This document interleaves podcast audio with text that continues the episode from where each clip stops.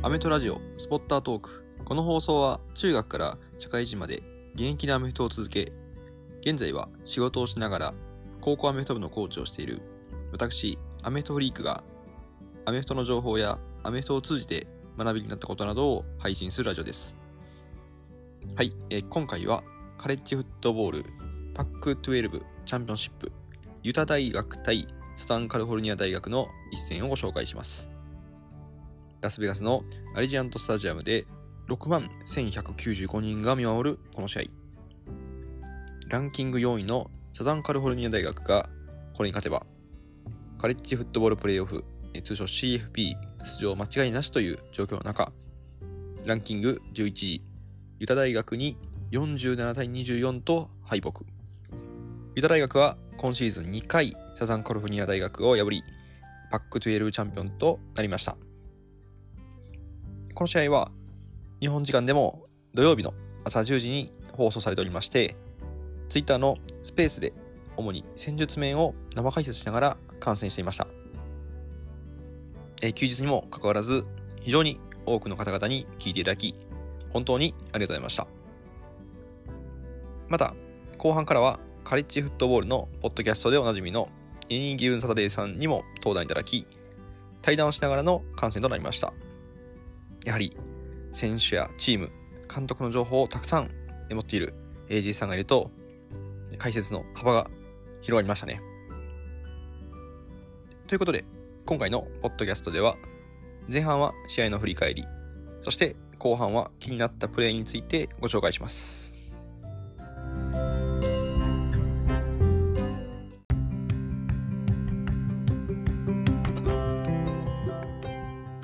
まず第1クォーター、先制したのは USC でした。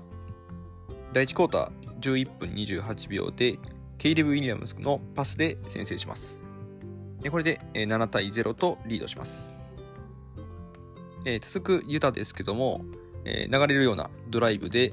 12プレイ68ヤードを進んで、フィードゴールで3点を返します。これで7対3とします。一方、USC は、ケイレブ・ウィリアムスのランによるロングゲームもありまして、さらにタッチダウンパスで14対3とリードを大きくします。続いて第2クォーター。USC はケイレブ・ウィリアムスがプレッシャーを上手にかわしながらパスを決めていきます。そして、ランニングバックのオースティン・ジョーンズのランで攻め込みまして、それを20ヤードのフィードゴールにつなげて17対3となりました。このまま USC の一方的な展開になるかなというふうに思ってたんですけども、ユタ大学の方も負けていません。ランニングバックのジャクインデン・ジャクソンによる力強いランでタッチダウンとしまして、10対17と返します。そして、この辺りから USC のケイレブ・ウィリアムスの膝の調子がちょっと悪いような様子が見られまして、ちょっとラッシュから逃げ切れずにサックされるというようなシーンが目立っていました。そして、えー続いてユタ大学の2ミニッツのドライブ。えクォーターバックのキャメロン・ライジングは、えショートパスを次々に決めまして、最後は残り2秒でジェイレン・ディクソンへの4ヤードのパスを決めて、17対17と試合を振り出しに戻しました。ここで前半終了となりました。そして、後半へ、徐々にランプレーが出だしたユタ大学は確実にボールを前に進めていきます。一方の USC の方は前半に防いでいたオフェンスラインのプロテクションが持たずに徐々にサックされるというようなシーンが目立ってきました。そして残り時間10分33秒キャメロン・ライジングからマニー・パークスへのショートパスがこれタックルミスも重なりまして57ヤードのタッチダウンというふうになりましてこの試合初めてユタが24対17と先制しますユタ大学はクォーターバックのキャメロン・ライジングに対するハードヒットもありましたがそれをものともしない、えータフさでドライブしていました、えーそしていよいよ第4クォーター第4クォーター始まってすぐの14分56秒でユタ大学が35ヤードのフィードゴールで27対17としてリードを10点に広げました。え一方、USC ですが、やはりこのケイレブ・ウィリアムスは痛さをかなり引きずったようなプレーをしていまして、ただ、それでも懸命にラッシュをえ避けながらパスを決めて、残り時間10分52秒にマリオ・ウィリアムスへの12ヤードパスで27対24とします。えーここまではケイレブ・ウィリアムスは怪我を負いながらも逆転勝利ということで、そしてハイズマントロフィーっていうような、そんなシナリオが、えー、見えていたところだったんですけども、ここから先がユタ大学のペースとなりました。オーレンスラインがランニングバックの、えー、ジャクインデン・ジャクソンのホールをこじ開けてゲインを重ねていきます。そしてそのジャクソンへのランをフェイクにしたタイトエンドのトーマス・ヤスミンへのパスが決まりまして USC のタックルミスにより一気にタッチダウンとなりましてこれが34対24と再び10点差に突き放します。えー、そして USC のケイレブ・ウィリアムスですけども、まあ、怪我を負いながらもなんとかターゲットを見つけてフォースダウンギャンブルにロングパスを決めました。しかし、レシーバーへのサイドスクリーンをフェイクにしたロングパスをまさかのユダ大学のセーフティーの方にインターセプトを喫してしまいまして、ターンオーバーとなりました。ここでディフェンスの集中力が切れてしまったような状態になりまして、ユタ大学のランニングバック、ジャクソンの53ヤードのタッチダウンとなりました。えー、さらに、ユタ大学はマイカー・バーナードの23ヤードのタッチダウンランで、最終のスコアは47対24でユタ大学の勝利となりました。えー、ユタ大学ですけども、クォーターバックのケイレブ・ウィリアムスに合計7つのサックと11回のタックルで、えー、ディフェンス陣が USC を圧倒しました。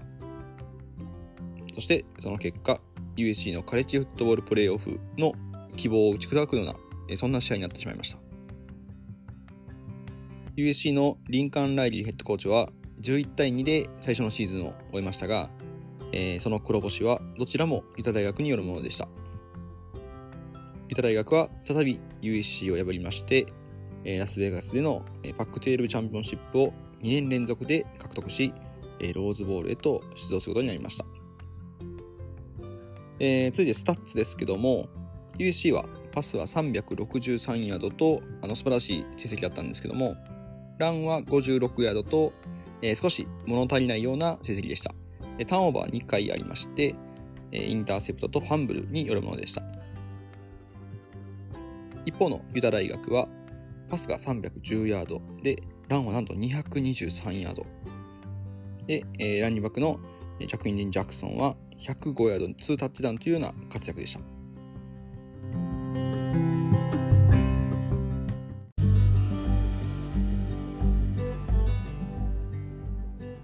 はい、えー、それではここからは、えー、気になるプレーを3つご紹介いたします。まずは、え、最初の USC の先制のタッチダウンのプレーです。ワイドレシーバーをオフェンスラインの隣につけた 2x2 スロット体系からランニングバックのフェイクをしてそのスラそのスロットへのパスというプレーでした。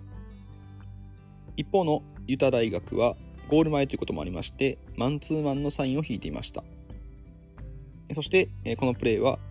ランニングバックのフェイクをしてそのスロットへのパスですけどもマンツーマンの選手が間に合わずにフリーになって、そのレシーバーの選手にパスが決まると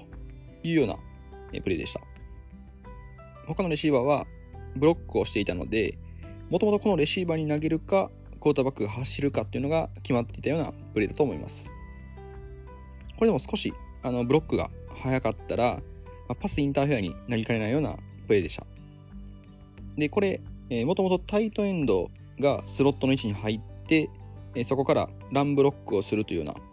こはブロックをして、えランをするというようなプレーがあるんですけども、今回はタイトエンドではなく、ワイドレシーバーがスロットに入っていました。なので、えこのワイドレシーバースロットに入っていることで、えもしかしたらディフェンスの選手は、えそれを見抜けていれば止めていたかもしれませんね。はい、えー、続いては、ユタ大学の432のギャンブルのプレーです。タイトエンドやオフェンスラインといった重たい選手を集めたフォーメーションから右のランニーバックにトスのフェイクをします。それによってラインバッカーの反応というのが遅れてしまいまして、さらにオフェンスラインとスロットがプルと呼ばれる横に動くブロックをして、結果的にクォーターバックのリードブロッカーになって進んでいくというような QB カウンターと呼ばれるプレーでした。えー、このプレー、ユタ大学の選手のブロックも完璧でしたね。えー、そして、クォーターバックのライジングの闘志あふれるランプレーによって、えー、このフォースダウン2を突破してファーストダウンとなりました。結果的にこのギャンブル成功によって17対10と7点差に詰め寄るようなタッチダウンシリーズへとつながりましたはい、えー、最後にご紹介するのは4クォーターに USC のドライブを、えー、断ち切ったユタ大学のインターセプトのプレーです。USC はワイドレシーバーへのサイドスクリーンをフェイクにしたレシーバーへの縦のパス。ユタ大学のコーナーバックはワイドレシーバーのスクリーンに反応してそれによって一瞬レシーバーが空いたように見えたんですけどもボールが投げられると同時にセーフティーの選手がスッと寄ってきてインターセプト。えおそらくこのディフェンスのプレーはもともとコーナーバックはこのスクリーンに反応してもいいというような選手だと思いました。その理由はセーフティーが後ろを守るという役割を持っているからです。なのでコーナーバックの選手はスクリーンに反応してセーフティーは後ろのパスを見るというような役割がもともと決まっていたかと思います。これはセーフティーの選手もすごく上手でいきなりそのレシーバーの選手にカバーせずにあえてボールを投げさせてから投げられたボールに向かっていってインターセプトというような、えー、非常にナイスカバーなディフェンスでした。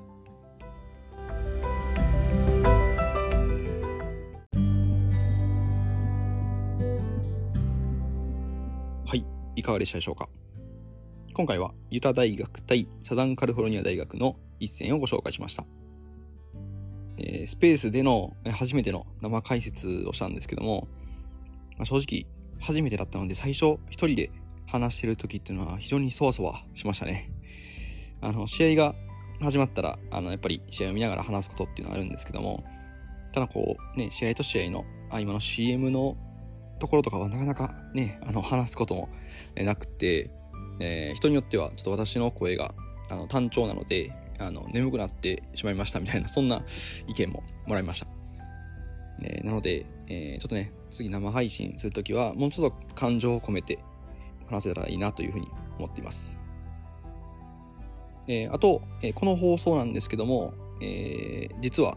いつもの放送と違うところが一つあります。えー、普段お聞きになっている方だったらきっと気づいているかもしれませんね。えー、もし違いはこれだというのが分かったという方がいらっしゃいましたら、えー、ぜひコメントの方をいただけたと思っております。えー、そして放送を聞いて良かったという方は、ぜひコメントと、ね、それから皆さんに知ってもらうために当配信を告知しているツイートのリツイートの方をお願いいたします。最近ね、皆様からのね、コメントがちょっといただけてなくて、ちょっと少しあの悲しいですね。なかなかね、こう、あの、ポッドキャストって収益化もなくて、もうほぼほぼ趣味でしている配信なので、えー、ぜひともね、コメントの方で勇気づけてもらえたら嬉しいです。えそしてこの配信の後に Instagram や YouTube の方で画像や動画付きで、えー、この戦術の方を解説しようと思っておりますので、ぜひそちらの方もお楽しみください。また、私はアメリカンフットボールの価値を日本人に理解してもらうを目的としたウェブサイト、インサイドアウトを管理しております。アメフトのルールを漫画で紹介したり、アメフト用語について解説しています。この放送を聞いてアメフトに興味を持った方は、ぜひ覗いてみてください。また、Twitter、Instagram、YouTube などもやっております。いずれも概要欄の方にリンクを貼っておりますので、ぜひフォローの方をお願いいたします。それではまた次回お楽しみに。